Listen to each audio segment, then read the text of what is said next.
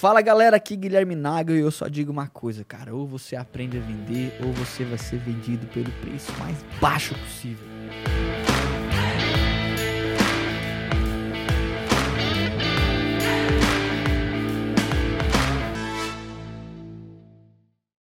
Fala pessoal, vamos pra cima, começando o nosso quinto episódio do podcast do Nagelcast. E aqui quem vos fala é esse lindo cabeçudinho aqui, Guilherme Nagel. Eu tenho a honra hoje, cara, de receber um dos convidados mais especiais, cara. Que eu, eu recebo sempre pessoas especiais, mas uma pessoa que eu aprendo muito no dia a dia, vocês já vão saber quem é. E a gente vai falar hoje sobre a formação, sobre time de vendas em uma agência de marketing digital. Eu digo para você, são poucas agências de marketing digital no Brasil que tem um time de vendas que entrega tanto resultado quanto a Blueberry entrega. E hoje eu estou recebendo aqui o responsável por cuidar, por supervisionar, por fazer com que esse time de vendas possa crescer junto comigo aqui na agência. Mas antes de passar a palavra para esse convidado super especial, quero lembrar você que você pode sempre assistir esse episódio do podcast em inúmeras plataformas, no YouTube, no Spotify.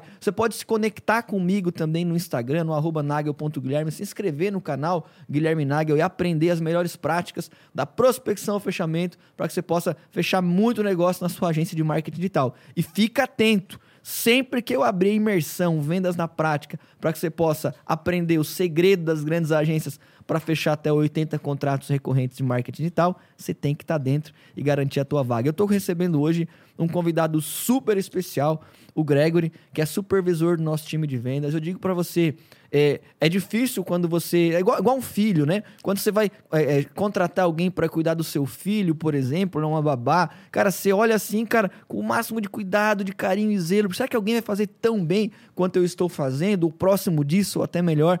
E foi é a sensação que eu tenho hoje, tenho bastante segurança, porque o time de vendas na agência que eu iniciei, hoje ele é tão bem cuidado, e talvez possa dizer até mais, dependendo, porque eu tenho um especialista me ajudando e cuidando desse time no dia a dia, o meu querido Gregory. Gregory, se apresenta para a galera aí, bem-vindo, cara, obrigado.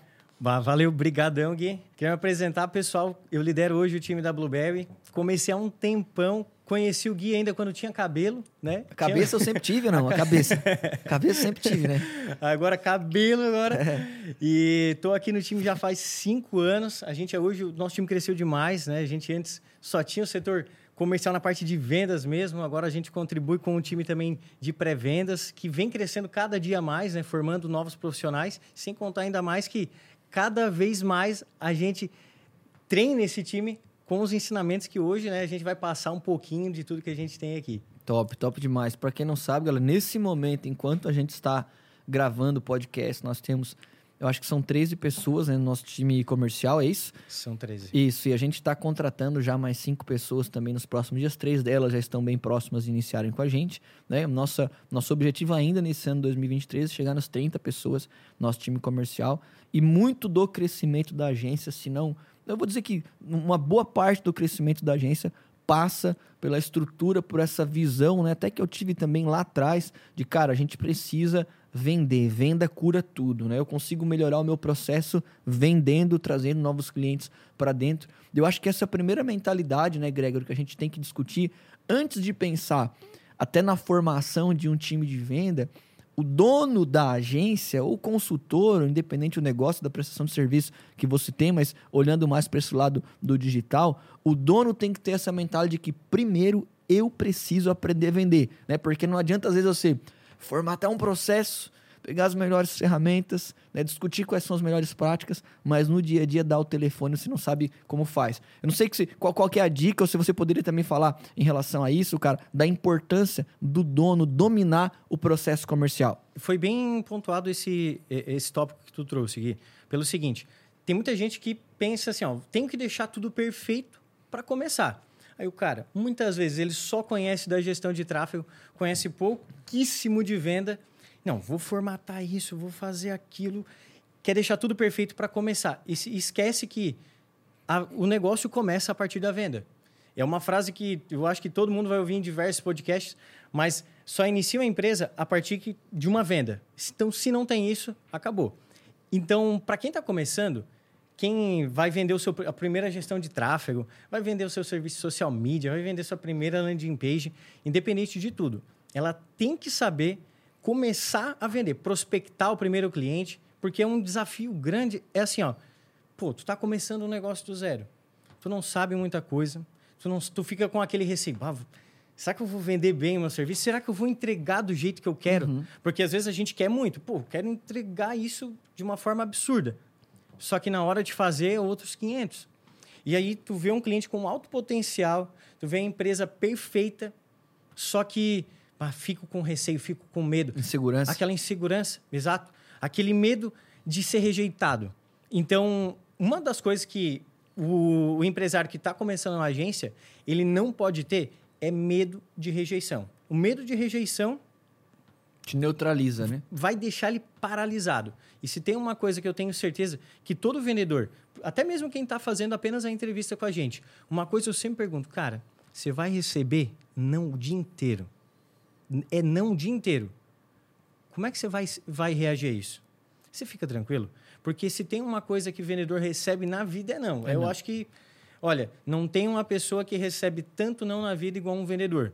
É o dia inteiro, liga, ai, não quero, ai, me liga depois, ai, isso. Sempre vai ter uma desculpa. E quem está começando a empresa é isso aí. São muitos nãos, mas o sim ele é gratificante. Top, top. Eu acho que é o que a gente costuma falar, que embora seja clichê, a gente está dentro de uma bolha né, de venda, de, de estudo, mas quem está do outro lado, às vezes está numa realidade diferente, não está acostumado. Mas o não é parte do processo. Sim. É uma sim. construção.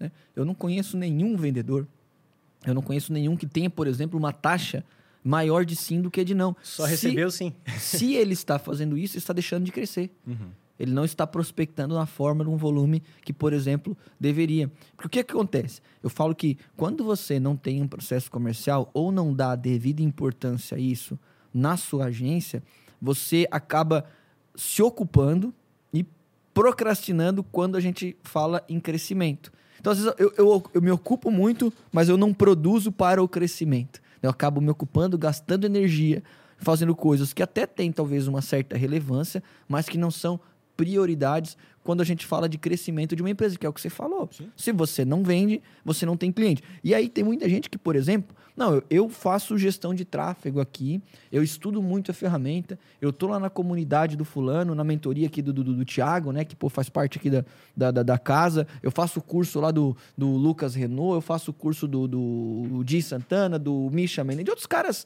bons, assim, né, cara, que falam sobre tráfego, gasta muita energia, por exemplo, com como vou gerar resultado para o cliente, não tem cliente. Me esquece de gerar resultado para si mesmo. Se eu fosse te perguntar, lógico, galera, eu, eu, eu não. Acho que a pergunta de se eu fazer assim, quem é mais importante, ela é uma pergunta desleal da minha parte. Eu nem diria assim, quem é mais importante, o gestor de tráfego na Blueberry, o desenvolvedor ou o vendedor. Mas qual é mais difícil de encontrar pronto?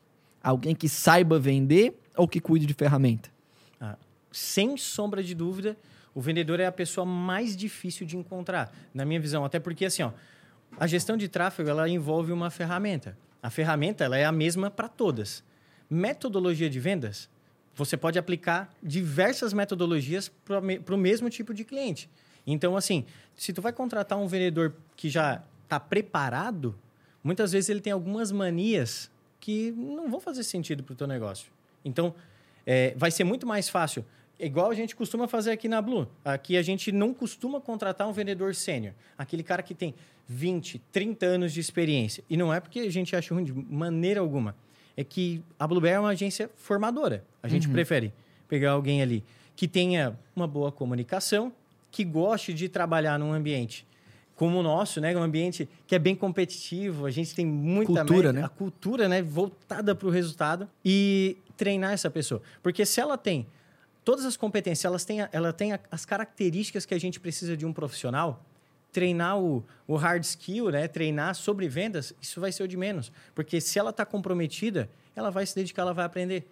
Então, na minha visão, é muito mais complicado encontrar o vendedor, porque a ferramenta, qualquer curso, como tu falou, né? tem o do Thiago, do Pedro, do Lucas, qualquer um deles, você vai aprender, vai se especializar e na venda não. Na venda, dependendo da resposta de um, de um cliente, vai ter que ir para um caminho. Dependendo da objeção, você vai fazer uma abordagem diferente. Saber lidar com isso, né? Tem um Com caso, certeza. não sei se tu. Não sei se tu lembra, não vou me dizer o nome da pessoa, mas a pessoa que está no time, né? Que fez parte do time. E, e deu um problema, uma vez um cliente, a pessoa sumiu, cara. A pessoa sumiu.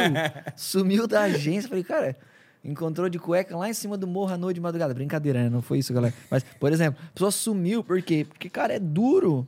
Né? Às vezes você. Porque a venda, quando a gente, a gente olha muito pela parte de, de, de, de metodologia, de métricas, de processo. A gente tem um lado muito a- a- a- é, automatizado, né? Mas, cara, é o ser humano, né? É, pô, é você dar cara para uma outra pessoa que vai dizer não para você, né? E eu preciso aceitar essa não correspondência, eu preciso aceitar que o não não é pro, pro, pra mim, não é pro Guilherme, né? Não é pra minha solução. A gente não compra tudo o que a gente oferece. E como você bem citou, eu preciso vencer essa barreira, né? Que você falou da rejeição, para poder me expor mais. Esse é um pensamento que eu sempre falo assim, né? Eu preciso, preciso me expor mais. Agora, eu não posso cometer o erro, por exemplo, né? De gastar muita energia com processo, burocracia, aprendizado da ferramenta, se eu não tenho cliente. Eu, eu falo bastante abertamente sobre isso, né? São quatro fases numa empresa. Primeira fase que eu chamo de fase de sobrevivência, que é onde você valida a sua oferta, você está atraindo os clientes, busca um equilíbrio e uma margem né, de lucro para você se manter. Meu, se você não fatura 20, 30, 40 mil reais por mês, você está nessa fase tranquilaço ainda. Pode, e em alguns casos, até com faturamento maior, você ainda está nessa fase. Depois você vai pensar em formação de pessoas, depois você vai pensar em estabelecimento de processo e depois você vai pensar na excelência em formar pessoas tão boas quanto você para cuidar do negócio. Agora, no começo, cara, eu digo o seguinte: vende.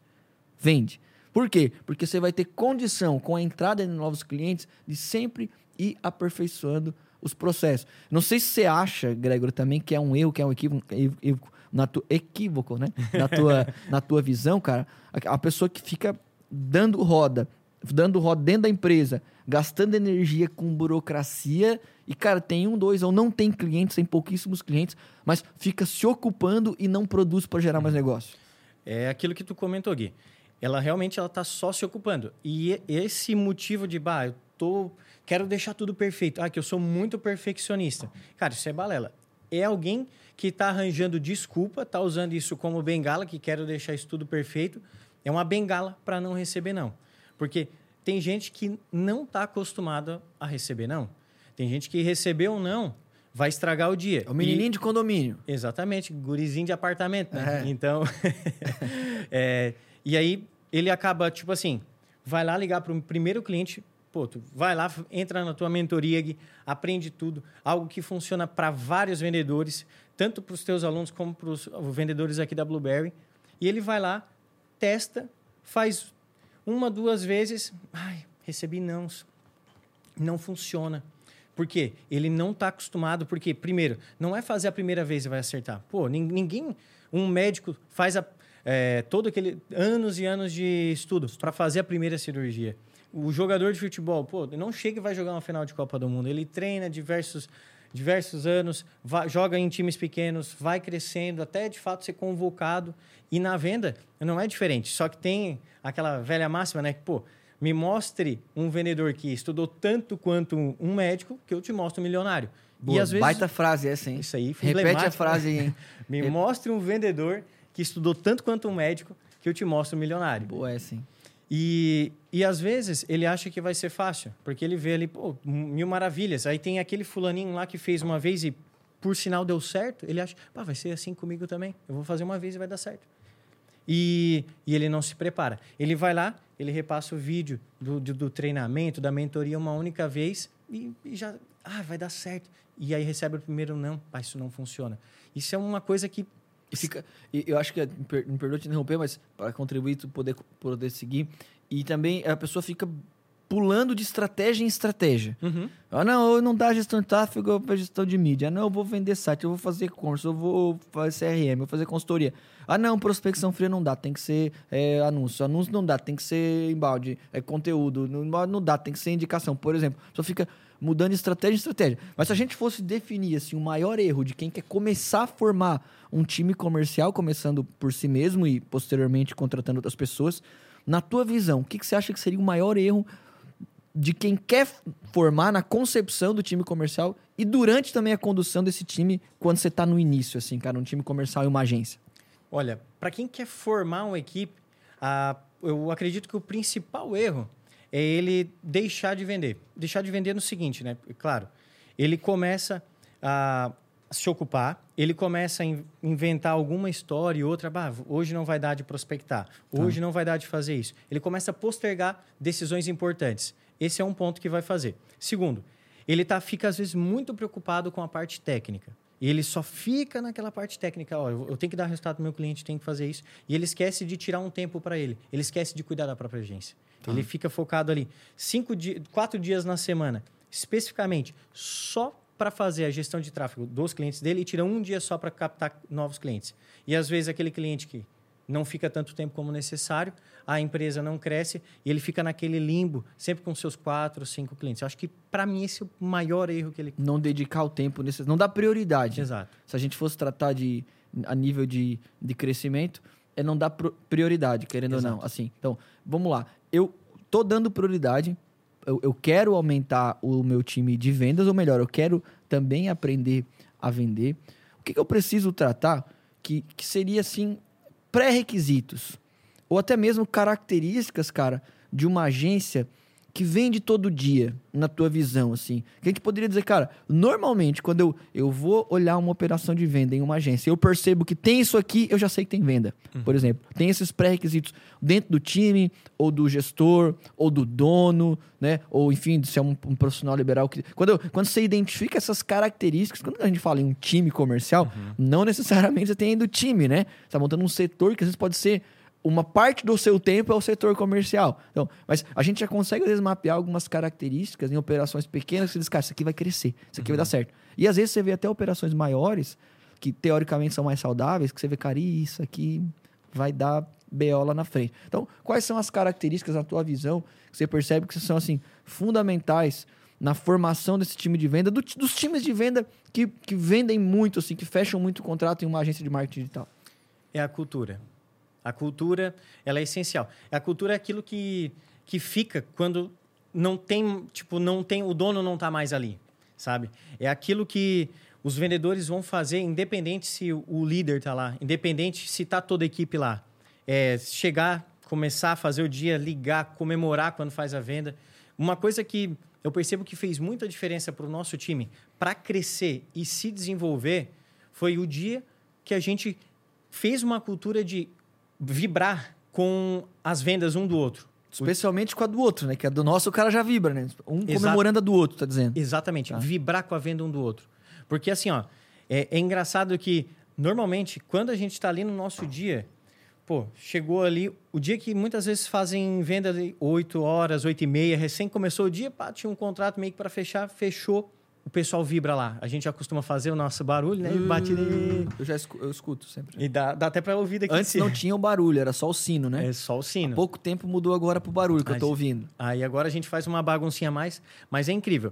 Vende a primeira, todo mundo depois já começa, bah, já tem outra para entrar. E eu tenho mais outro cliente que tá para fechar tal hora. E aí parece que aquele sino ele vai puxando um outro, porque muda o clima. E esse clima é importante, porque Parece que, pô, eu vi o fulano de tal, que como a gente tem um ranking ali na venda, né? Pô, fulano tava com a mesma quantidade de vendas que eu.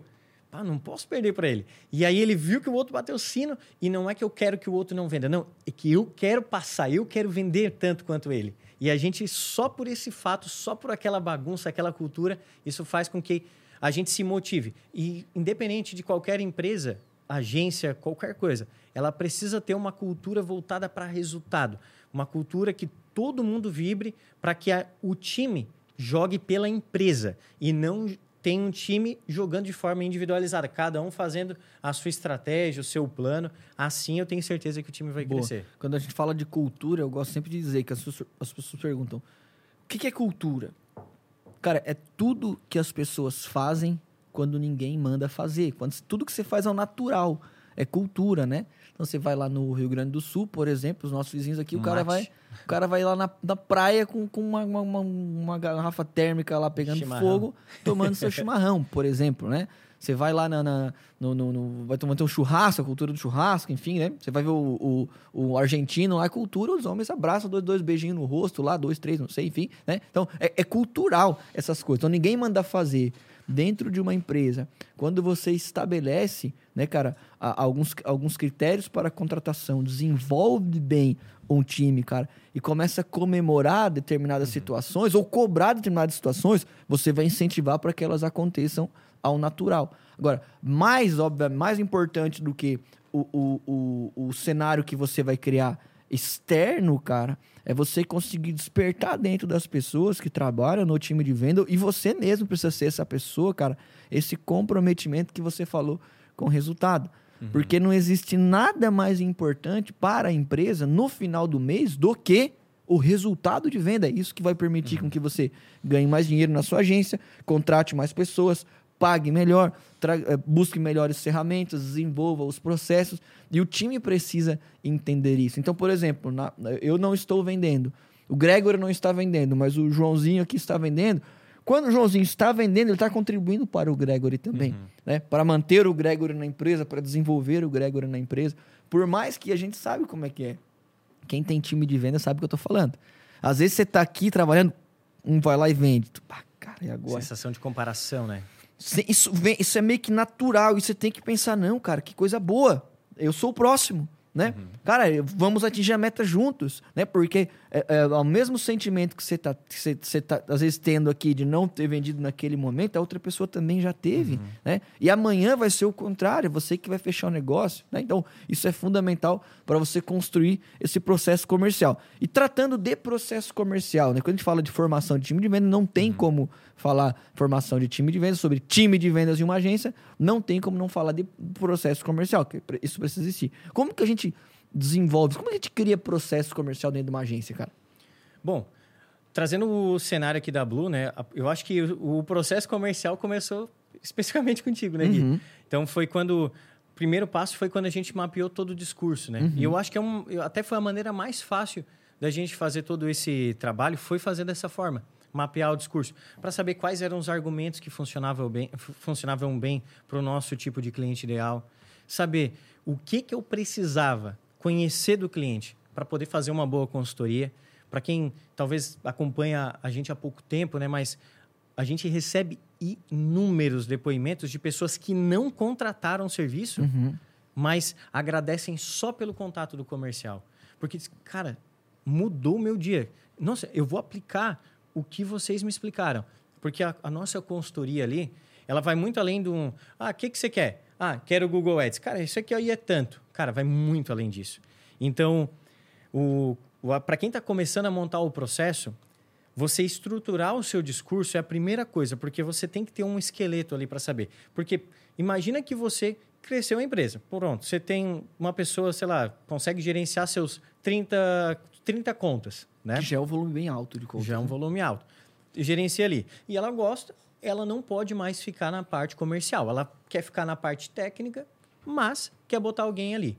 Cara, se ela botar alguém do zero, sem informação nenhuma, ela vai estar jogando dinheiro no lixo. Ela vai continuar cuidando né, dos clientes que ela tem, mas ela não vai conseguir crescer. Então, assim, o que eu recomendo ela montar primeiro o discurso. Saber o que, que funciona, o que, que não funciona, quais são os argumentos, quais metodologias ele vai utilizar. Porque uma coisa, eu vi que auxiliou muito até a gente aumentar o nosso LTV, foi porque assim, ó, depois que a gente estruturou o, o discurso, a gente evitou que tivesse frases que dessem a entender que era uma promessa.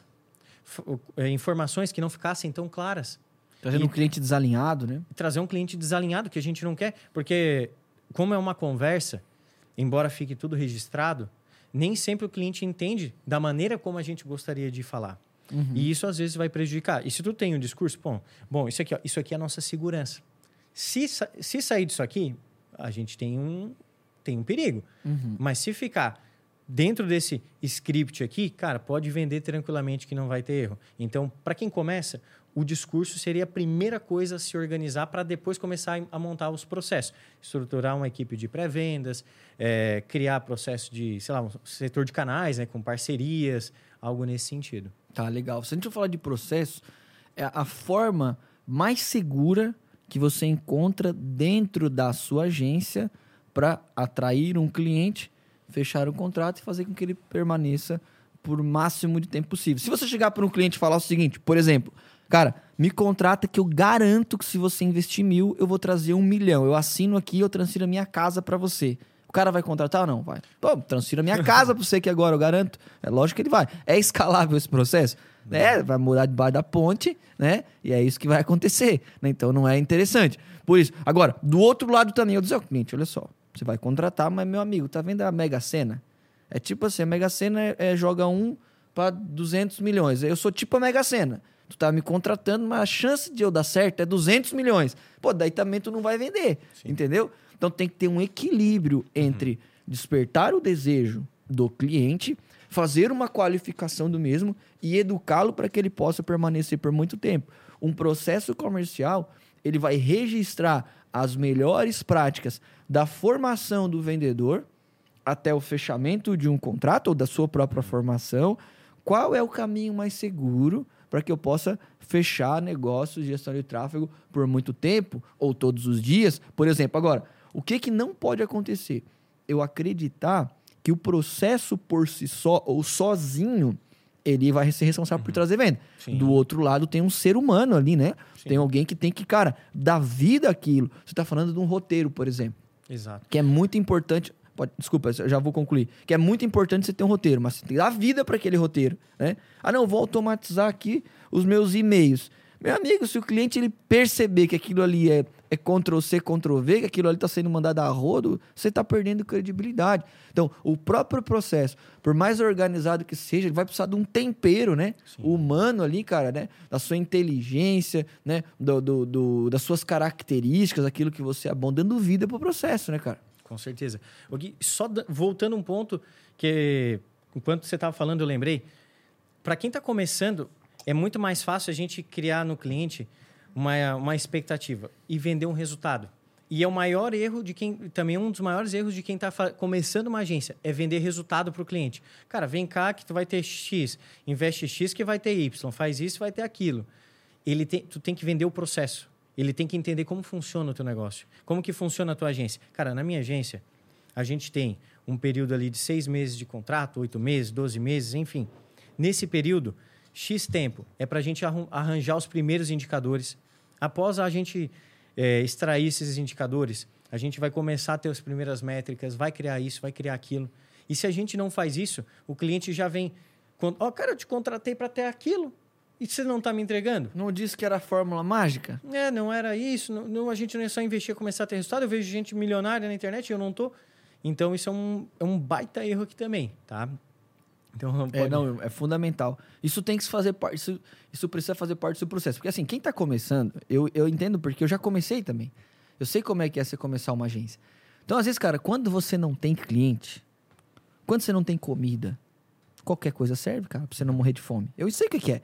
Então, qualquer 200 reais, 500 reais, mil reais que entra, por mais que o cara fica por um mês, paga as minhas contas. Então, às vezes, você gera aquilo. Só que você está esquecendo, cara, que o crescimento, ele depende, cara, o crescimento, crescimento saudável, da recorrência daquele cliente.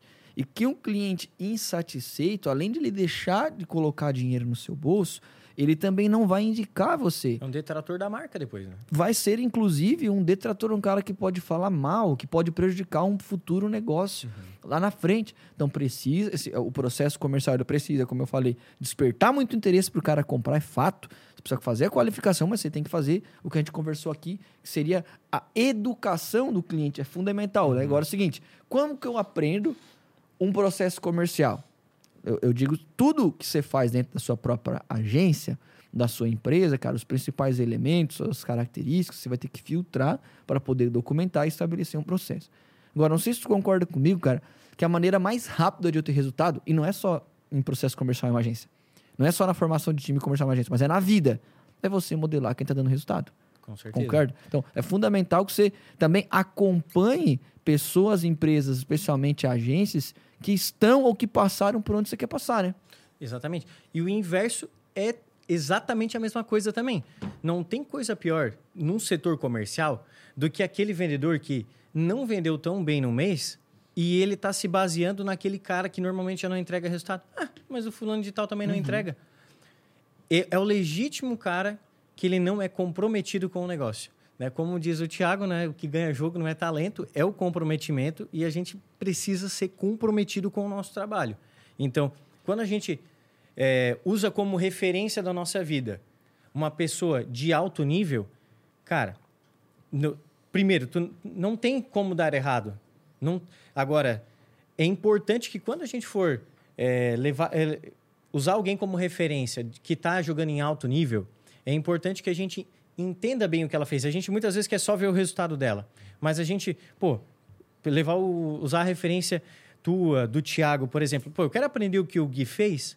Eu não tenho que chegar. Ô, Gui, o que que tu já sabe? Aí eu vou lá e anoto tudo que tu sabe. Cara, tu- tudo que tu sabe tu fez porque tu leu um livro, tu fez algum Não treinamento. veio do nada, né? Não veio.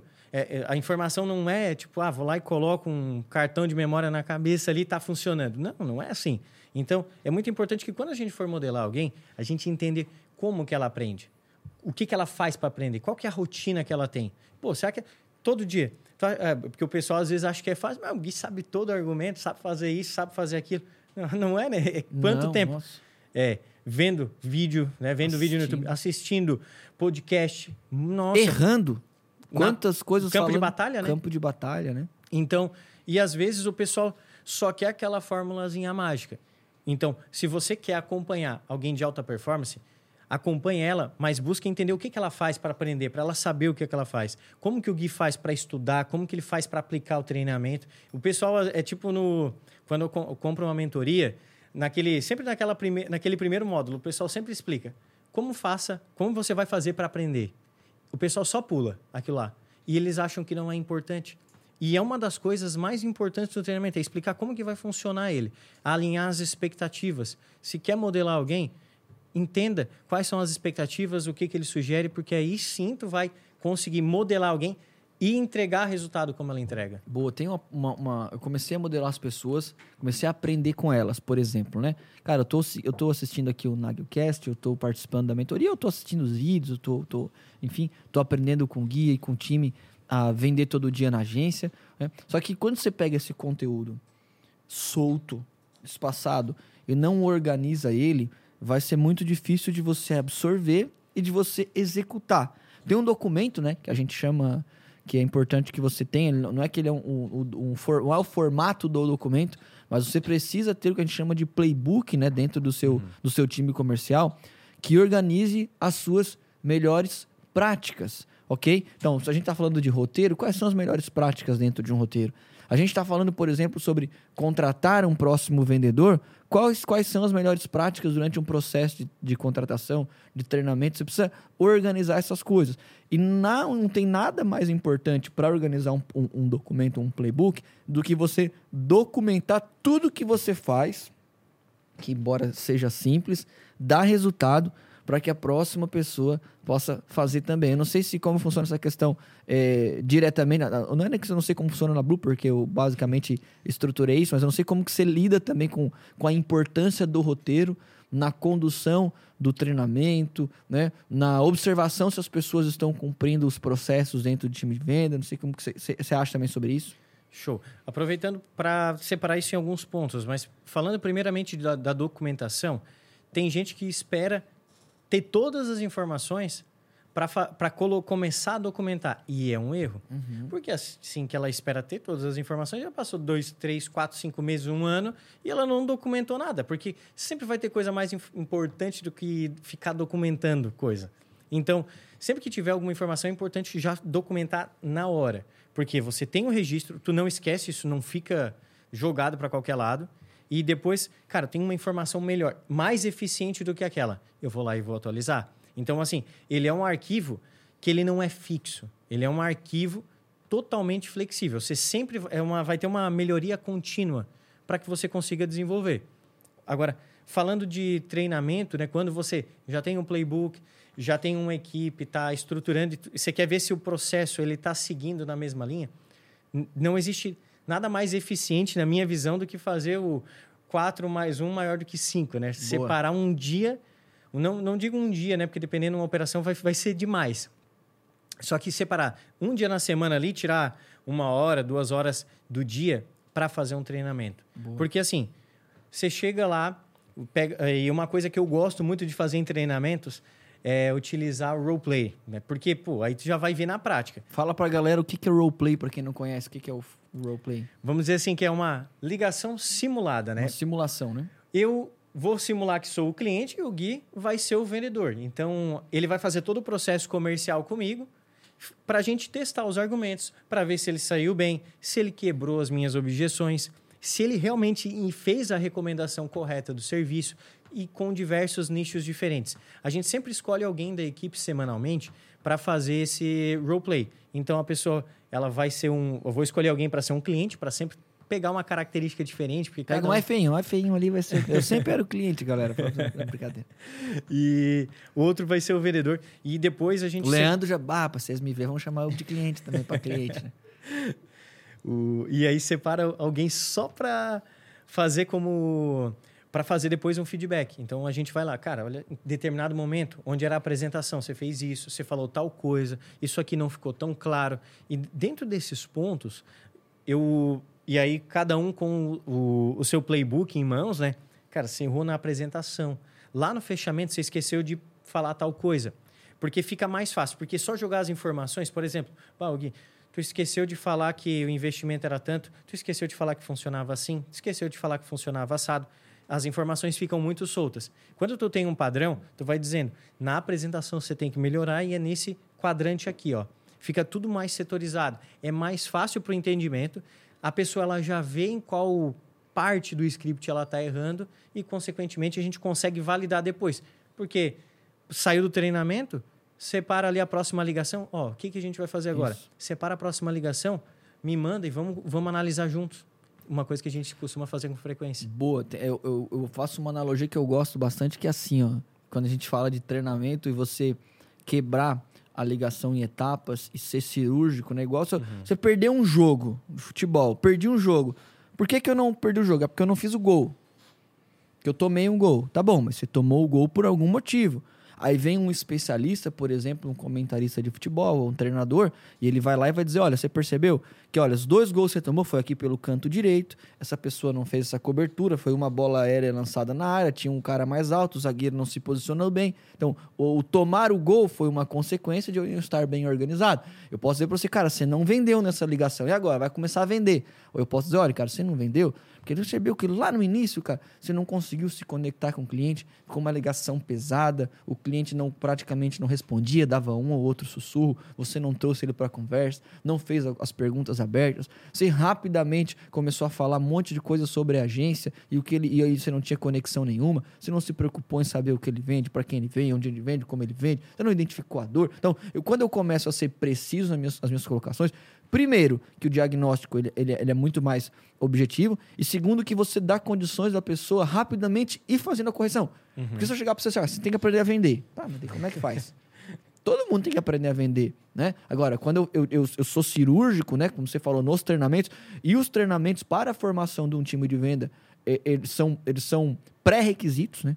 Sim. Não tem a, a eu não sei se eu citei no podcast, eu citei, eu citei ontem numa aula de aquecimento, que isso eu aprendi com o com Flávio Augusto, né, que ele fala que a, as empresas do futuro elas têm que se assemelhar mais com, com, com, universidades do que de empresas, elas têm que ser formadoras de outras pessoas, né? Porque uhum. é tão difícil hoje em dia, como a gente falou, formar, é, atrair pessoas boas, por exemplo, né? Então, quando eu tenho essa definição de organização, cuidado com o processo comercial, treinamento frequente e ser específico e objetivo dentro do processo de formação e de correção dos vendedores na agência, ou, o meu próprio processo, se eu sou o único vendedor, eu vou ir muito mais rápido. Aí tem gente que começa a assistir, Gregor, por exemplo, tá aqui o podcast e outros conteúdos legais que falam sobre venda, que falam sobre tecnologia. E nos últimos, eu posso dizer para você, cara, sei lá, quatro anos, os cinco anos, vamos colocar assim, né, para as empresas de tecnologia e para as empresas de marketing digital, a, a, a formatação do time de venda começou a mudar em alguns casos. Por exemplo, nós não tínhamos pré-vendedores aqui na agência. A gente colocou o pré-vendedor há uns dois anos, mas a gente foi- era um pré-vendedor que era um SDR, né? Que a gente chama, que é um cara que fazia qualificação de leads que nós gerávamos através de campanha, por exemplo. E hoje a gente tem, além dos SDRs, a gente tem o que a gente chama de BDR, né? Que é o pré-vendedor que gera oportunidade fazendo prospecção fria. E aí as pessoas comeram- começaram a se questionar. E na minha visão, até surgiu, começou a surgir muita dúvida que não era para surgir.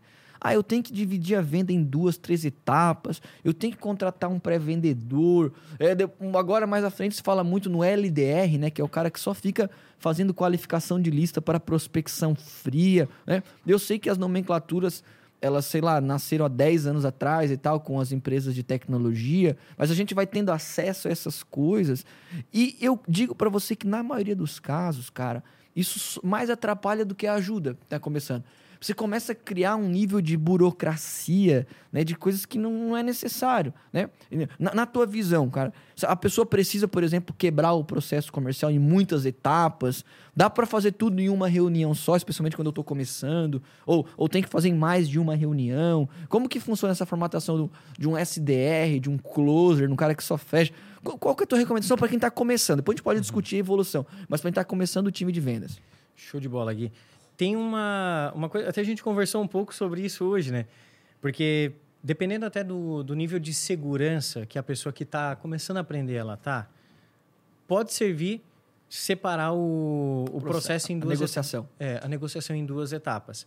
Mas a gente tem a, a prova viva aqui que em uma ligação só dá para iniciar, explicar o serviço e fechar Sei lá, negócio. 80, 70% das nossas vendas são assim. Quer cerca de 70% ali são todas one call closer. Tá. Então, dá para fazer. Para quem está começando, na minha opinião, a, maior- a maneira mais fácil é fazer tudo em uma ligação. Primeiro, muito provavelmente quem está começando, ela não tem o hábito de fazer os follow-ups.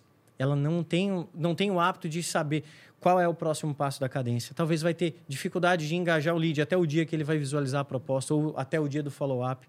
Ela não vai ter preparado uma cadência de follow-up, né, que são os touch points ali até eu voltar a falar com o cliente. Então, acredito eu ser muito mais difícil ele fazer isso em duas reuniões, porque às vezes ele não, ele vai fazer a primeira reunião, vai dizer que vai depois na próxima vai apresentar uma proposta personalizada, só que ele não sabe pegar compromisso ainda. Aí no outro dia o cara nem aparece. Putz. Aí, e é muito comum. E já vi- Muito comum. Já vimos muitas vezes isso acontecer. O cara que faz isso muito bem feito já perde venda. Se o cara é, Com certeza. é quase perfeito, já tem gente que não aparece. Imagina se o cara faz. é. Aí ele só diz, cara, eu te ligo amanhã então para apresentar. Sim, não pegou nem. Não, amanhã. Aí. Nunca mais se viu o homem na vida. E, e, é, e é comum porque, assim, mu- até mesmo para vendedores experientes, às vezes tu tá tão na rotina, tu tá tão naquele, naquele momento de foco, né? Tu foi lá e falou com o cliente, mas não, não- às vezes não pegou horário. Falou, ah, vou te ligar amanhã à tarde. Mas amanhã à tarde não é horário. Amanhã à tarde é só amanhã à tarde. Então, amanhã, dia 16, tal horas, de 16 horas, para fazer isso, explicar o que, que vai acontecer, porque o cliente precisa ter uma previsão, ele, ele, tem- ele não pode ir naquela ansiedade. Então, assim, a, a recomendação é que, para quem está começando, faça em um único processo. E não tente colocar muitos processos, muitas etapas na hora da venda. Faça o básico, básico bem feito. Vai lá, se apresenta, entende o negócio do cliente, entende qual que é a dor, o problema que ele está sentindo, explica como que ele vai fazer para solucionar o problema e chama ele para uma ação, né? Chama ele para o fechamento contigo. Eu tenho certeza que algo até muito, muito simples como isso que eu comentei vai ser muito mais eficiente do que tu sozinho tentar fazer inúmeros processos e acabar fazendo só a primeira reunião e depois nunca mais conseguindo recuperar o cara de novo. Isso é muito importante para quem quer criar um time de venda. Você tem que definir, né? A gente falou, é, falou, a que você falou rapidamente sobre uma cadência de contato, que são as atividades que você faz, né? Dentro do seu próprio fluxo. Tudo isso precisa estar definido para você começar a vender e documentado. Lembra que a gente conversou antes? Documentado lá no seu playbook como as melhores práticas para você ter resultado. Sobre dividir a, a, a venda em etapas ou não, eu concordo com você né, no que você disse que, dependendo da segurança, porque às vezes a pessoa está começando, tenho muitos alunos, assim, dono de agência, que é, pô, Gui, aprendeu o seu roteiro, o cara tá dando muito, resultado e tal. Mas na hora que eu fui começar, eu fiquei um pouco inseguro, porque eu estava acostumado a buscar primeiro fazer uma reunião de sondagem, de investigação, e depois fazer uma reunião apresentando a minha proposta. O que eu falo, cara, tá tudo bem. Você pode fazer isso até você ter segurança. Agora, você pode ter certeza de uma coisa: você vai perder clientes por fazer essa escolha. Porque, conforme você falou, quando eu coloco mais uma etapa, adiciono uma, um próximo encontro, eu estou jogando com, com aquilo que eu não controlo, uhum. que é o cliente comparecer que é ele ter agenda. Normalmente eu não consigo agendar de uma hora para outra, de um turno para outro, tem que ser no, no, mínimo de um dia, às vezes dois dias, três dias. Uhum. E nesse tempo muita coisa pode acontecer. Nesse tempo ele encontra uma agência, nesse tempo ele encontra o sobrinho que faz, nesse tempo ele mesmo decide fazer, nesse tempo ele bate o carro, ou qualquer outra coisa pode acontecer, né? Que vai evitar que ele tenha resultado. Então, agora, eu também não recomendo, cara, que você é, co coloque esse, essa organização do time comercial, dê um protagonismo a isso, porque não é. Uhum. Cara, venda é o seguinte: você dominou seu processo comercial, você dominou seu roteiro, por exemplo, está gerando oportunidades qualificadas, cai para dentro e vai fechar. Agora, a operação começou a crescer, você tem que começar a treinar mais pessoas. Aí, beleza, eu concordo. Vou contratar um próximo vendedor. Talvez o próximo vendedor, o ideal é que seja um próximo pré-vendedor, por exemplo. Pode fazer mais sentido. Um profissional mais barato, que vai gerar oportunidade, que vai qualificar os leads. Legal. Agora, aí é um outro momento. Por isso que é importante você definir, cara, onde você quer estar como agência, como empresa, para posteriormente você ir organizando o seu time. Além dessa estrutura, né, cara, de, de pessoas, de, de, de, de ah, o, S, o, BDR, que é o cara que faz só prospecção fria, o SDR que qualifica os leads no inbound, o closer que faz o fechamento, ou um consultor que faz de uma ponta a outra, porque eu digo para você, galera, não tem certo e errado. Normalmente quem está dizendo assim, cara, você tem que fazer desse jeito pode ter certeza que não tem experiência. Uhum. Ou tem uma experiência muito setorizada. Tem uma experiência só em um. Só em um oh, tinha agência, mas trabalhava desse, desse outro jeito, uma solução mais complexa, né, cara? Então, a receita do bolo não existe. Existem as melhores práticas para cada caso. Até mesmo falando de ferramentas, por exemplo. Uhum. Né? A gente fala de ferramentas, né? Tem gente que dá um. Que, não, meu, que eu tenho que montar toda. A gente tem um podcast que fala sobre ferramentas. A gente tem, a gente tem que montar todas aqui para poder rodar, deixar tudo perfeitinho. Meu amigo, tem papel de pão aí? Caneta? Planilha? Registra com o que você tem. É lógico que a ferramenta te dá previsibilidade, te dá controle, te ajuda, mas você não pode também esperar é, que a ferramenta vai vender para você, né? Sim. Ou melhor, que, vai, que ela vai resolver um problema, cara, que é aqui, ó. Que é o telefone, que é a ligação, que é a reunião, que é a visita, né, Greg? Com certeza, com certeza. O, a, plan, ela, a planilha, ou a ferramenta, um CRM da vida, ele vai organizar tudo para que tu aprenda com os teus números, ah, números e saiba crescer. Tá. Mas, cara, CRM nenhum eu nunca vi. Até, se, se tiver, tiver, se tiver, olha, até gente, tem que né? explicar pra gente. É, Mas eu nunca vi nenhum deles pegar e fazer uma ligação para alguém. Ele deixa tudo padronizado. Só que quando ele. O, o, o, até o próprio vendedor ali, né? O dono de, de uma agência que está iniciando ele começa a se ocupar com coisas assim, e já a gente retorna naquele mesmo assunto. Pô, o cara tá querendo deixar tudo perfeito para depois dar o, o, próximo passo. Que às vezes não vai ter tempo para esse próximo passo. Eu acho que a cada dia abre quantas agências? Sabe lá quantas... Chacoalhar uma árvore. Sai lá, um, cai, chuta uma moita, 30 é. agências. E, e aí, cada vez que ele espera, talvez o vizinho dele tá lá precisando de um, de um serviço, uma lojinha de um amigo dele precisa, e ele não é capaz de pegar o telefone, ô fulano, e aí, você precisa? Vai lá explicar, fazer uma abordagem. Começa com, com quem ele conhece, come, começa com as pessoas próximas, com as empresas do local. Eu tenho certeza que vai facilitar muito essa entrada no mercado, ainda mais por ele conhecer a região, né? Para quem trabalha dúvida. com negócio no, local. Não, não tem dúvida. Eu digo o seguinte, cara, essa simplicidade é um processo comercial. Uhum. Organizou, teve segurança. Cara, eu, tô come... eu vou começar com o meu ciclo das pessoas mais próximas, a partir daí eu vou começar a trabalhar com indicação. Cara, é um processo comercial. Uhum. Vai te ajudar na formação do seu time. Agora, quando eu contrato o primeiro cara, aí eu diria que você tem que ter um pouco de cuidado. Primeiro, você tem que olhar pro teu caixa, né? Porque assim, é... minimamente qualquer pessoa que você for contratar, você vai ter, sei lá, dois mil reais por mês pelo menos, né? Você tem encargos, tem outras coisas, mas pelo menos você vai ter de, de, de gasto, né? De despesa. E normalmente, quando você contrata um profissional mais júnior, que é alguém que inicia também na sua empresa, ele não vem trazendo resultado Sim. logo, né? Então, é o que a gente comentou lá no início. Eu não posso terceirizar o crescimento de uma outra, uma outra pessoa dentro da empresa, mas também não posso, cara, trazer uma pessoa aqui, né, por exemplo, e, e achar que o meu processo é que vai trazer venda. Vai ter que ter um esforço dos dois lados, né? Eu sempre faço uma conta, cara. No treinamento eu mostro uma conta, eu posso até fazer aqui uma conta muito simples, assim, né? Que, que, e quando eu devo trazer a próxima pessoa? Eu sou o vendedor, por exemplo. É uma conta que funciona muito para a agência. Eu me baseio nela até hoje para fazer contratação de vendedor, por exemplo. Eu olho o seguinte, vou dar um número, fazer um número fictício aqui redondo para ficar mais fácil, tá? Vamos supor que a gente cobra aqui na agência, a gente tem um, um ticket médio de mil reais, Uhum. ok? E eu fecho aproximadamente, aproximadamente 10 contratos por mês, mil reais. Vou fazer uma- um cálculo simples aqui para dar um exemplo. E esse cliente, ele permanece comigo em média cinco meses, por exemplo. Só para a gente ter um- uma forma fácil de fazer aqui. Então, se eu fecho cinco vendas por mês de mil reais e esse cliente permanece cinco meses comigo, eu tenho de faturamento 25 mil reais por mês. Correto? Certo. Mais ou menos? Só não sei se a minha conta está certa aí, se eu fazer vocês aí corrija. Ok. Eu digo o seguinte: quando esse valor total aqui, que nada mais é do que o número de vendas, o considerado o teu ticket médio, vezes o teu LTV, que é a permanência dos clientes aqui, quando esse valor aqui ele é igual ou maior do que 10 vezes quanto custa um vendedor ou meu próprio salário, eu tenho segurança de ir para o próximo.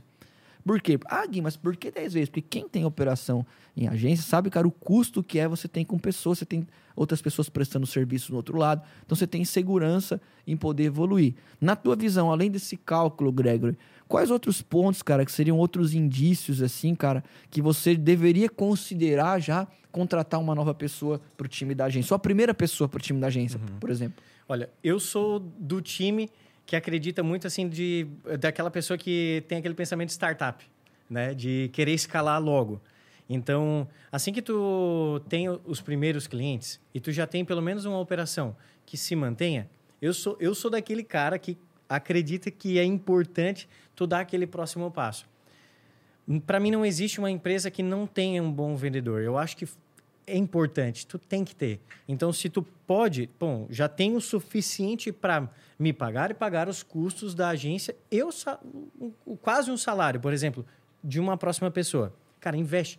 Eu até fi- fiz alguns treinamentos onde eu aprendi que prim- o primeiro vendedor ele tem que ser o vendedor empreendedor.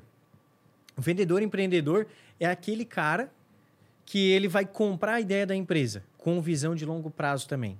Porque ele está preocupado com uma coisa. Ele está preocupado no que ele pode receber assim que a empresa tiver seus 20, seus 30 funcionários, ou menos ainda, mas, enfim, com o crescimento. Ele vai estar na, na fila, o primeiro vai ser do crescimento. ali, né? Exatamente. Ele já está puxando a corda. Então, esse cara, ele vai ser o skin the game. Ele vai botar a pele no jogo ali e vai começar a fazer o trabalho dele. Pode ter certeza, se esse cara dizer assim, ó, bom, eu quero, eu acredito no projeto e eu vou seguir, e tu vai conseguir manter a parte técnica, eu tenho certeza que esse cara vai dar o sangue. Porque só vai, ele só vai ter sucesso se a empresa alcançar o resultado que vocês querem. E rapidamente ele vai ter ele, ele vai sentir na pele e a empresa também. é, O, o crescimento da empresa rapidamente vai refletir no crescimento dele também, né? com É certeza. o, o perfil que você citou, normalmente, quando a gente traz para formar qualquer que seja o setor, o perfil do gestor é esse, né? Eu quero formar alguém que tenha no início. Porque eu não posso ter pessoas sempre com esse perfil, porque a empresa não pode absorver no total todo mundo, né, cara? Não tem crescimento para todos, por exemplo, que querem empreender, né? Então, tem áreas específicas, mas no início, pelo que você está falando, eu, eu concordo totalmente. O primeiro ou os primeiros vendedores são essas pessoas que, cara, têm essa visão de longo prazo, que você pode e deve dar autonomia para que ela se importe tanto quanto você e traga crescimento para a empresa. Um outro perfil que eu acho legal, cara, de um vendedor, eu chamo de vendedor escalável, né? É a pessoa que, além de saber fazer bem feito, é a que sabe ensinar. Uhum. O seu próprio perfil como dono, alguém que está à frente de um time de venda, além de saber fazer bem feito, você tem que ter habilidade para ensinar o que, senão você tem pouco valor, porque você não é um profissional escalável, né? Então, pô, tem o, o Gregory, ele começou a agência dele, por exemplo. E ele começou a vender, cara. Pô, vendeu num contrato por mês, daqui a pouco dois, daqui a pouco três, daqui a pouco quatro, cinco, sei lá, e qualquer que seja o, o, o volume. E aí, não, vou contratar o próximo. Greg, o que você faz? Não sei, cara. Uhum. Tá, que hora que você acorda? Ah, um dia eu acordo às sete, um dia eu acordo às cinco, outro dia eu acordo às oito. Né? Tava que hora, o que, que você faz de manhã? Não, um dia eu mando WhatsApp, outro dia eu mando e-mail, outro dia eu tomo café. Nenhum e... processo. Tal, tal, tal. Como que você vai organizar isso para uma outra pessoa? Você até dá resultado. Agora, tem às vezes um outro mediano que dá, que entrega 70% do que você entrega, que ele diz, não, calma aí, eu chego na empresa, por exemplo, 7 e meia, né? Eu organizo meu pipeline, às 8 horas da manhã, por exemplo, eu começo a mandar X mensagens, depois eu começo a ligar, me que os clientes começam a responder, ou eu vou evoluindo, eu compro a agenda, eu prospecto todos os clientes, eu uso essa ferramenta. Opa! Temos um padrão. Uhum. Se temos um padrão, vamos documentar esse padrão, vamos tornar ele um processo. Lembra do processo? Temos condição de formar um time de venda. Então, Sim. além desse profissional, Gregory, escalável, que é um cara que aprende e sabe ensinar, o que mais que essa pessoa precisa ter, além do que você comentou também do perfil empreendedor, né? Para poder ter sucesso, não diria só o primeiro contratado, não, mas o próprio empresário que está à frente do time de venda, né? Uhum. Quais outras características que ele tem que ter para formar esse time de venda em um processo comercial? Olha, para formar um time, o quem está começando, talvez uh, tenha algumas pessoas que não têm essa habilidade, mas como qualquer outra habilidade, é uma habilidade treinável, que é o instinto de liderança, sabe? Aquela é o que tu comentou, alguém que sabe treinar. Então, quando você está começando a sua agência, pô, vai lá, aprende, traga pessoas que você consiga com o, a tua oratória, com a tua, com o teu modo de conversar é, motivá-los para que eles possam fazer o trabalho, que eles venham com a mentalidade também de CEOs, né? Existe aquela mentalidade de mini CEOs. Então, trazer pessoa que ele consiga com as habilidades dele de convencimento trazer as pessoas para que elas fiquem próximas, para, que elas acreditem no, no projeto e elas estejam motivadas a fazer dar certo. Porque tem muitas pessoas que começam o projeto, elas ficam instantaneamente motivadas só que da mesma maneira que está muito motivado, também está super desmotivado. Outro dia também já está bem meio termo, tá ali numa quarta-feira, né? Aquele vendedor oscila muito, né? A pessoa que oscila muito o emocional dela. E aí não dá certo. Então prejudica os outros, inclusive, né? E assim, ó, e normalmente tem aquelas pessoas que só de estarem numa equipe, elas acabam prejudicando todo o time, porque elas elas sempre usam alguma coisa como bengala. E aí, mesmo que de forma imperceptível, o time começa a fazer uhum. a mesma coisa. O time começa a responder da mesma forma. Ah, o pessoal começa a, a, a dar desculpa, ah, o lead está ruim, ah, não consigo, ah, o mês está ruim, aí vai ter Copa do Mundo, ah, não sei o quê, estourou uma barragem lá, não, não sei o quê. Ele sempre vai. Fechou a BR, ah, não vou vender mais para ninguém. Exatamente. E qualquer desculpa ele vai utilizar. Então, é importante que a gente encontre pessoas né, que elas têm uma estabilidade emocional boa, que a gente saiba motivá-las o suficiente para que elas mantenham essa regularidade e, por fim, que a gente não deixe entrar na nossa equipe pelo no, eu acho que em nenhum momento, mas no, momento, no início eu acho, do projeto acho que é principal, mas pessoas que muitas vezes elas não vão contribuir para o crescimento. Tá, tem até uma pergunta para te fazer, que está aqui até hoje eu vi que alguém me fez essa pergunta, eu abri uma, uma, uma caixinha de perguntas que era o seguinte, ó. Aqui, ó.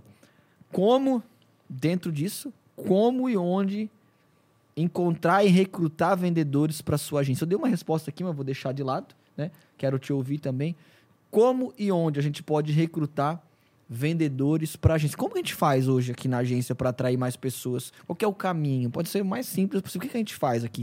Basicamente aqui a gente faz como, é como se fosse uma captura de lead, né? Uhum. tem campanha, tem anúncio meu rodando. É o principal lead esse. Exatamente. É o principal. Ele vem através do anúncio ali, ele passa pelo nosso RH, boa parte dos Como é que, que fala um pouquinho da questão do anúncio? A gente faz anúncios, então, é, a, gente, a gente investe no Google, no, Google, no Facebook, normalmente no Instagram ou no LinkedIn, para atrair contatos. Como, como que é esse processo, minimamente, como funciona? Claro, claro. Tipo assim, ó, hoje a gente tem dois tipos de campanha rodando no, no principal aqui, que são os que mais costumam trazer contatos para trabalhar, né, pessoas para trabalharem conosco.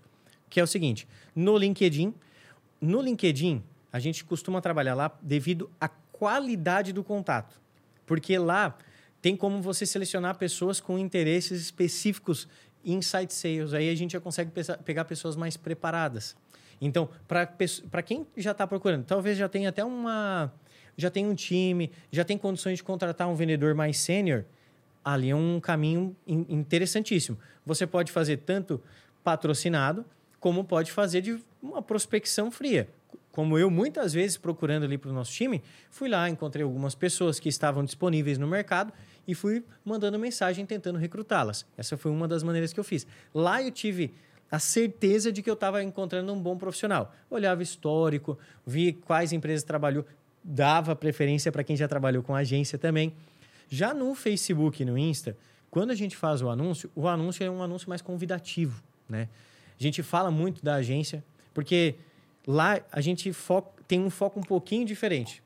Ali o foco é encontrar uma pessoa que ela tem a cultura do negócio. Então o anúncio também é falando hoje, até mostrando, né, quando o anúncio não é em vídeo, mas é em imagem, mostrando o como é a agência, para encontrar alguém que queira trabalhar aqui. Porque se a pessoa tem um interesse, ela já vem com a cultura pré-preparada, a gente tem condições de treinar. E aí são as habilidades que a gente vai escolher de acordo com uhum. o próprio RH, né? Ele vai avaliar se a pessoa é comunicativa, se ela gosta de trabalhar com metas, aquelas características. Se ela gosta de trabalhar. gosta de trabalhar, importantíssimo também, detalhe, né? Ah. E se ela tiver as características que a gente considera essencial, beleza, passa ali, a gente faz o nosso desafio. Depois aí o desafio é um roleplay aí vendendo Top. serviços aqui da Blue. Né? Top. Né? Acho que para quem o pessoal pensa assim, ah, mas não tem, é muito difícil contratar um vendedor, galera. É, é, eu participo com muita frequência de, de, de, de congressos, de palestras, de treinamentos, né? seja como, como palestrante, como consultor, mas muitas vezes aprendendo também, na maior, na maior parte dos casos, sentando na cadeira para aprender. E é no Brasil inteiro. Uhum. É em tudo quanto é segmento. o meu sogro lá, que é agricultor, ele quer o peão lá para trabalhar com ele, lá não acha. Eu tenho um cunhado que ele é pedreiro. tá rindo porque tu sabe quem é, eu acho, conheço, né? Conheço. Conhece. Não acha gente para trabalhar com ele. Aqui na agência a gente não acha. Ou a empresa que tem a SAP não acha gente para engenheiro de software. A Salesforce não acha também. Então, a, pessoal, é uma dor. O, o, agricultor, eu tive no evento agora há pouco, o cara falar sobre venda, o cara tinha não sei o agricultor no Mato Grosso que não acha gente para trabalhar. Pessoal, é, isso, essa é uma situação que está posta, não tem como mudar, uhum. né? Não tem mão de obra qualificada, ponto. E aqui tem, é bem remunerada. Você tem condição, às vezes, de contratar um vendedor chegar pagando, por exemplo, de cara de 5, 6 mil reais? Não tem, cara. É difícil você fazer isso. Você é uma empresa pequena, uma empresa uhum, média. Sim. Então, é uma empresa grande. Tem que considerar várias coisas. Então, você tem que ser o que você falou no início lá, uma, uma agência formadora. Agora, como a gente atrai esses contatos? A gente faz anúncios no Facebook, né, no, no, no, Instagram, no link, aquela prospecção meio direta mesmo no LinkedIn, uhum. com muita educação, né, cara, sendo ético, porque a pessoa normal, às vezes pode estar empregada, por exemplo, né? Tem até como ver quem, quem tá e quem não quem tá. Quem tá né? disponível, quem não tá, né? Vai direto nos disponíveis é. ali, porque é mais fácil até mesmo a abertura, né? Fato, né? Além disso, cara, a gente tem, você tem associações empresariais, então, que normalmente ela já tem lá um banco de talentos de pessoas que ou estão desempregadas ou estão procurando uma recolocação profissional. Você pode fazer, por exemplo, a gente tem na Blue projetos sociais, né? A gente tem, uhum. faz treinamentos com os projetos sociais, filtra pessoas ali, cara. E principalmente você tem que estar se relacionando, cara, com entidades ou com pessoas que de alguma forma, né, elas também lidam com o público que você quer trabalhar. Agora, você tem que ter uma autonomia para onde você for, por exemplo, cara, porque, cara, fala sobre vendas, isso é super promissor para quem quer aprender, uma das carreiras é, mais importantes, que uhum. mais estão em alta e que vão ter mais demanda no futuro, perfeito? Fala sobre marketing digital, nem se fala, é a mesma coisa. Então, cara, você vai num lugar, eu sempre incentivo, né? O supervisor Gregor sabe disso e outro. Teve pessoas que a gente contratou na Blue, assim, por exemplo, tem uma, uma, uma menina que nessa recepção do prédio, que está há pouco tempo ali. Tá, uhum. Acho que até nas férias de, de, de uma outra pessoa eu percebi a diferença no atendimento, por exemplo, né? Falei, fulano, você trabalha onde? Você está tá fazendo nas férias?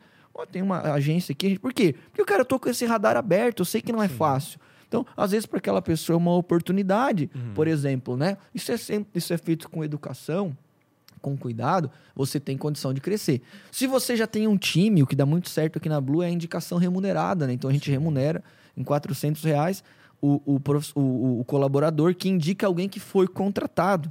Inclusive, tá, daqui a pouco o cara tá valendo mais a pena não, sair indicando, é. três, quatro por dia, é o cara fica milionário, Eu né? que indiquei. Eu que indiquei, né? Tem que buscar. Então, cara, beleza. Já falamos sobre a importância do treinamento, a sequência do treinamento. Em quanto tempo, cara, um vendedor, Gregory, você acha, cara, saindo assim do zero, tendo características mínimas, entrando num processo comercial bem definido, né?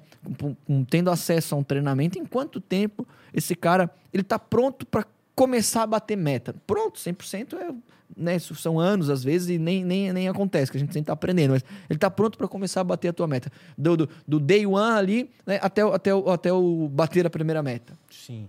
Bah, olha Gui, aqui na trazendo a referência aqui da Blue, por exemplo, alguém que faz todo o nosso treinamento, independente se ela começou como pré-vendedora ou ela já foi direto para a área de vendas. Normalmente, a primeira venda sempre sai ali nos primeiros 15 dias. A primeira venda, depois fez o treinamento, começou a ligar os primeiros 15 dias. Agora, para bater as metas que a gente costuma estipular aqui, ela vai ter um ramp-up, né, que é o tempo ali até ela começar, digamos, ser lucrativa para a agência também, em torno de quatro a seis meses. Porque ela aprende, ela já tem várias desilusões amorosas ali com os clientes, né? vários nãos, e ela vai entender como que funciona a dinâmica, vai aprender as Quantos contratos por mês? Perdão te interromper, essa nessa, nesse número que você está idealizando da primeira. Do, do- do começar a bater mais a meta, esses 4, 6 meses, ele, ele tem que estar fechando quantos contratos por mês? De 15 a 20. 15, que é um número alto, né? Mas para quem está começando, por exemplo, cara, ter uma operação menor, cara, em 60 dias ele pode fechar 3 ou 4, 5 clientes por mês. Não pode. É que dentro, lógico, da nossa operação, né? Fato pelo, pela maneira como a gente se organiza, você acha que em 4, de 4 a 6 meses ele tem condição de estar chegando a 15 contratos por, por mês. Sim, com certeza.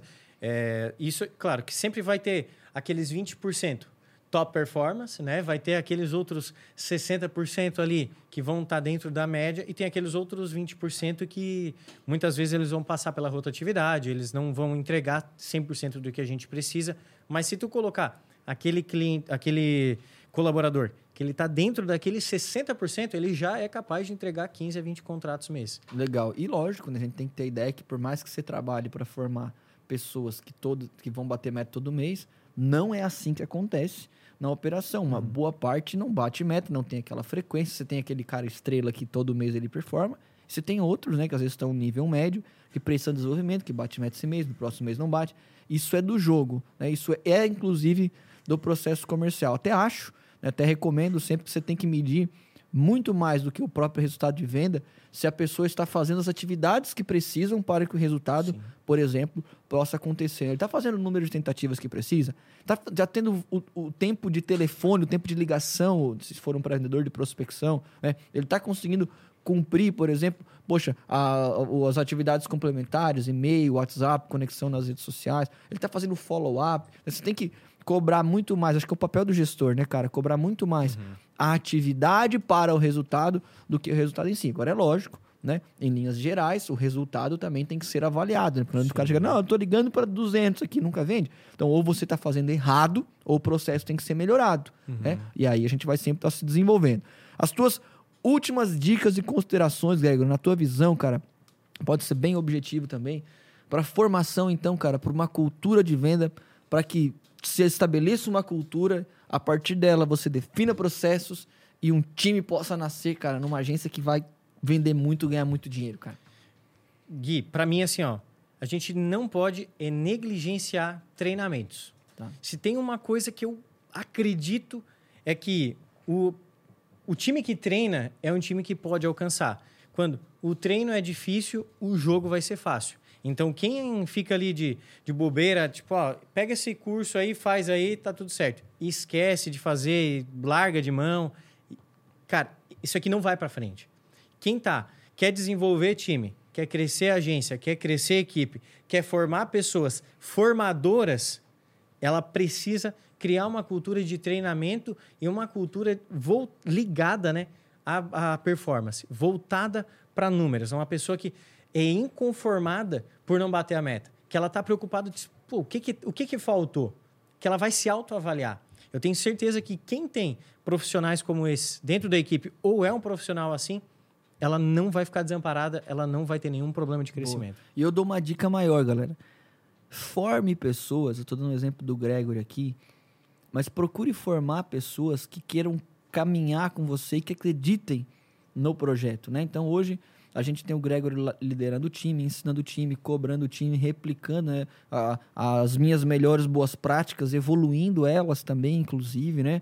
Por quê? Porque é alguém comprometido. Ele é uma, uma carta fora do baralho, ou melhor, ele é, ele é, ele é alguém que é, destoa muito de. Não, cara, é uma pessoa que se, que se desenvolveu que se comprometeu com o ambiente de crescimento. Agora, tem pessoas que passam próximas da gente que tem essa condição e a gente às vezes não, não abraça, né? A gente não abraça. Então a gente tem que ter essa sensibilidade. Não são todas as pessoas, eu digo, que merecem essa oportunidade, porque tem pessoas que não merecem às vezes. Uhum. Elas querem desfrutar de benefícios, de uma boa remuneração, de crescimento, tem um cargo, mas elas não entregam para tal, nem se esforçam para se desenvolver. Agora, tem pessoas, dentro do nosso time elas já estão lá, que elas são terra fértil para você ir lá e semear. E elas vão florescer, às vezes, muito mais do que você mesmo. Uhum. Ela, ela, por exemplo, a pessoa vai começar a entender sobre vendas, sobre processo comercial, muito melhor do que você. E, poxa, aí pode nascer um gestor muito bem remunerado, pode nascer um futuro sócio. E é assim que as relações de confiança no primeiro escalão de uma empresa, elas se dão. Gregor, quero te agradecer, cara, por esse tempo. Muito obrigado pela conversa, pelo bate-papo. Tenho certeza que foi um tempo muito rico de desenvolvimento para quem quer montar um time de vendas, quem quer estabelecer processos comerciais.